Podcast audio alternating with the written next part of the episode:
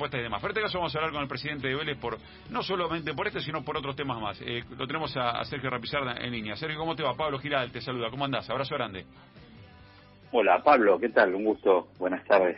¿Cómo están? Un, un placer saludarte. En lo futbolístico te agarra eh, eh, esta semana importante para vos, en un momento me parece muy lindo, ¿no? Porque el equipo está siendo protagonista, con, con buenos números, con buen rendimiento. Sí, la verdad que esto viene ya desde cuando dejó el anterior técnico, terminamos tercero, después viene la suspensión del campeonato y después en la era Pellegrino, bueno, nos mantuvimos siempre en los primeros puestos en la actualidad y bueno, ganando esa, ese torneo que nos lleva al próximo 31 a jugar por un lugar en la Sudamericana 2022 con Banfield. Eh, conforme con Pellegrino, porque cuando se fue Heinze, eh, uno, recordaba que decía, oh, mira vos, se va, se va un técnico, viene otro, no son parecidos, no tienen cosas en común, hasta alguno ponía cierta, cierta duda en la elección.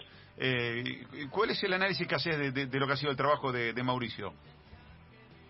Bueno, Mauricio lo venimos siguiendo hace rato, no es que, que fue un técnico y dijimos, tengo que traer otro.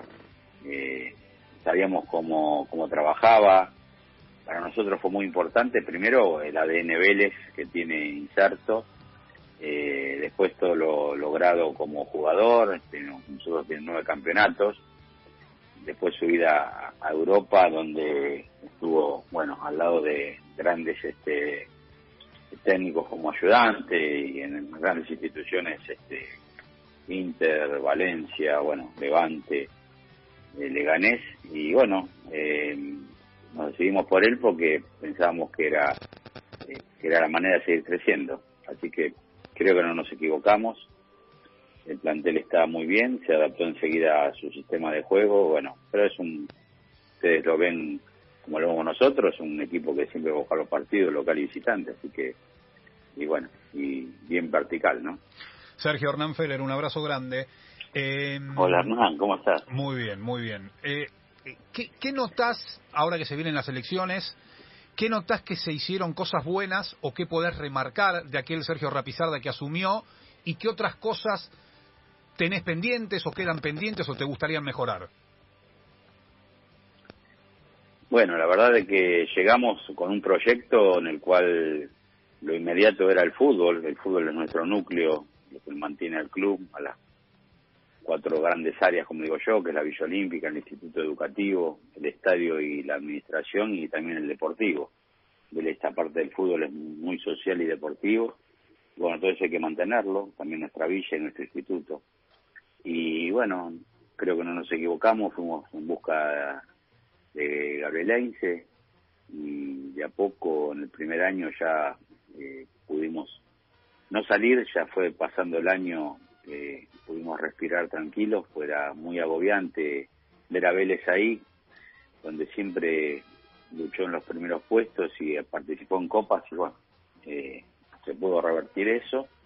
Y comenzamos a trabajar porque siempre en Vélez se decía que era o el fútbol o lo social y deportivo y bueno, hicimos una transformación también en lo, en lo social, en lo deportivo, en las divisiones inferiores, que le dimos un, vuelco importante. Vélez siempre fue, la cantera fue ese, ese brazo estratégico para el fútbol y para llegar a, a los grandes logros, ¿no? Este, si vamos para atrás y recordamos aquel Vélez de Bianchi, bueno, había montones de, chicos, de todos jugadores este, valorizados en el exterior y que han jugado ya retirados, otros con otras funciones. Este, bueno, siempre fue el camino de nuestra institución. Y bueno, también pusimos énfasis en, lo que es este eh, jerarquizar eh, la parte eh, administrativa de, del, del amateur. Y bueno, este, este técnico como el anterior ha hecho debutar chicos que son los que hoy vemos en, cancha y los que estuvieron y que se fueron. así que fue muy importante el vuelco que dimos, donde de golpe llegamos a en el fútbol hacer este tener un rating bárbaro a veces nos comentaban en Superliga en ese momento hoy la liga de que se veía mucho a Vélez a defensa así que este, era un fútbol que gustaba.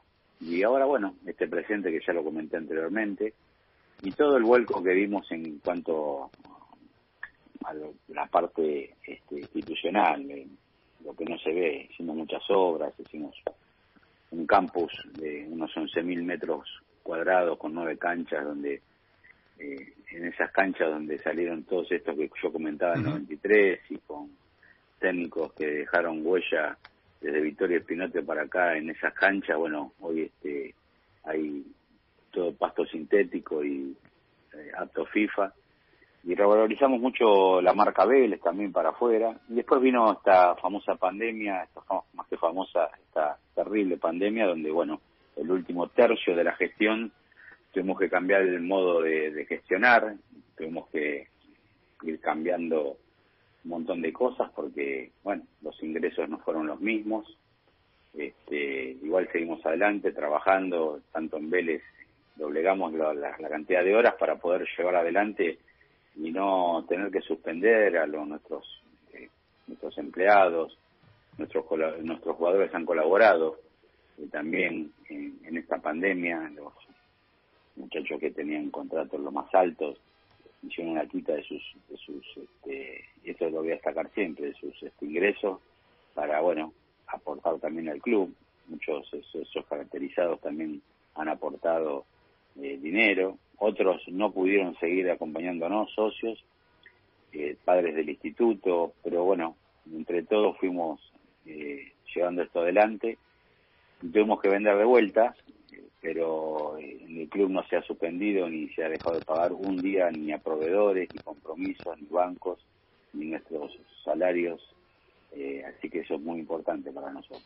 Eh, y ahora, bueno, nos adaptamos a este nuevo modo de conducir, eh, sin algunos ingresos, sin gente en las canchas y bueno, este, algunos sponsors que han se han bajado, otros que están pagando con una forma de pago que no era la habitual, pero bueno, adaptándonos y la verdad que hemos salido adelante ilesos, eso es más importante.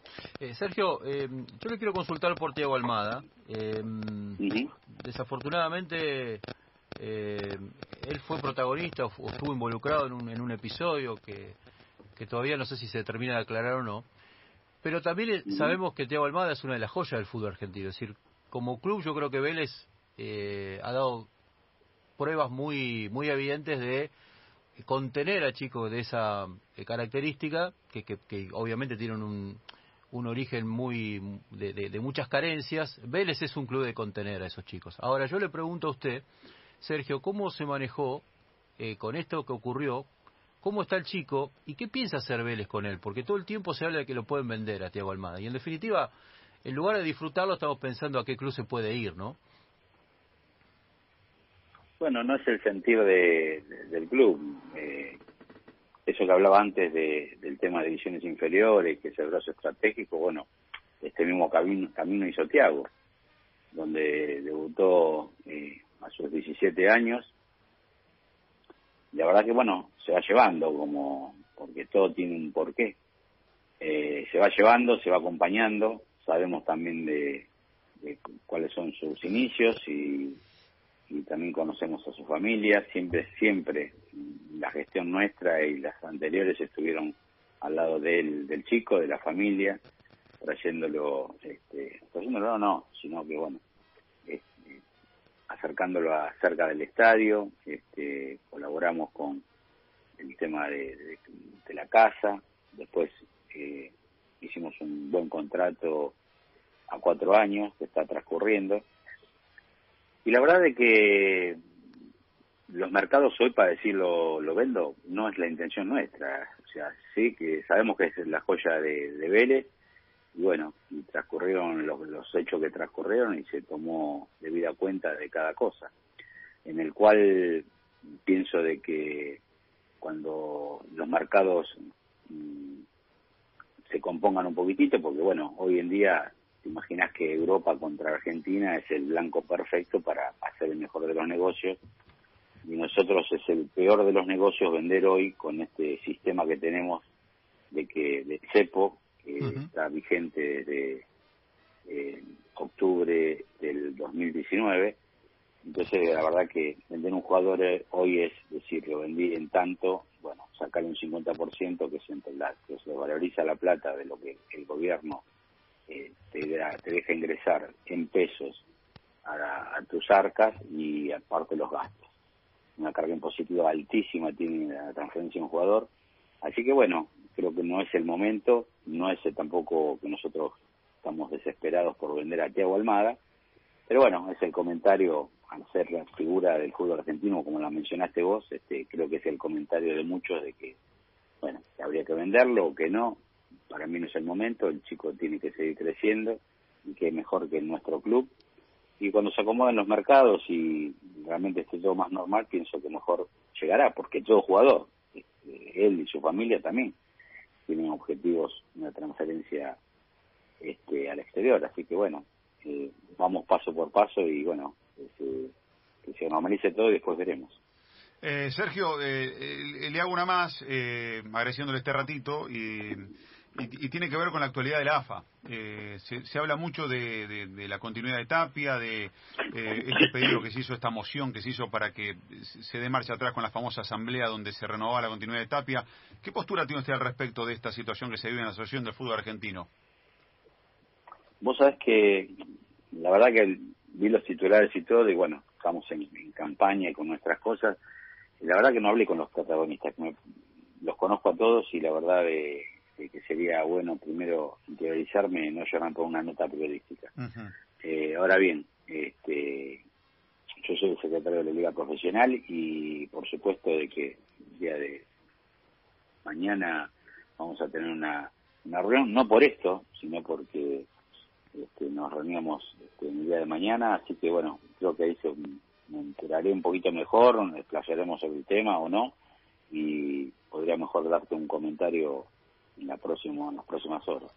eh, la última cortita mía, Sergio, ¿a quién vota el sábado? Quiero votar la Cruzada Renovadora, que lleva de candidato a Sergio Rapizarra. Bueno, éxitos. Sergio, gracias, eh. abrazo grande, mucha suerte. Chao Pablo, chao Bernay, y bueno, todo lo que estén ahí en la mesa. Gracias, gracias eh. por la Muchas nota. gracias.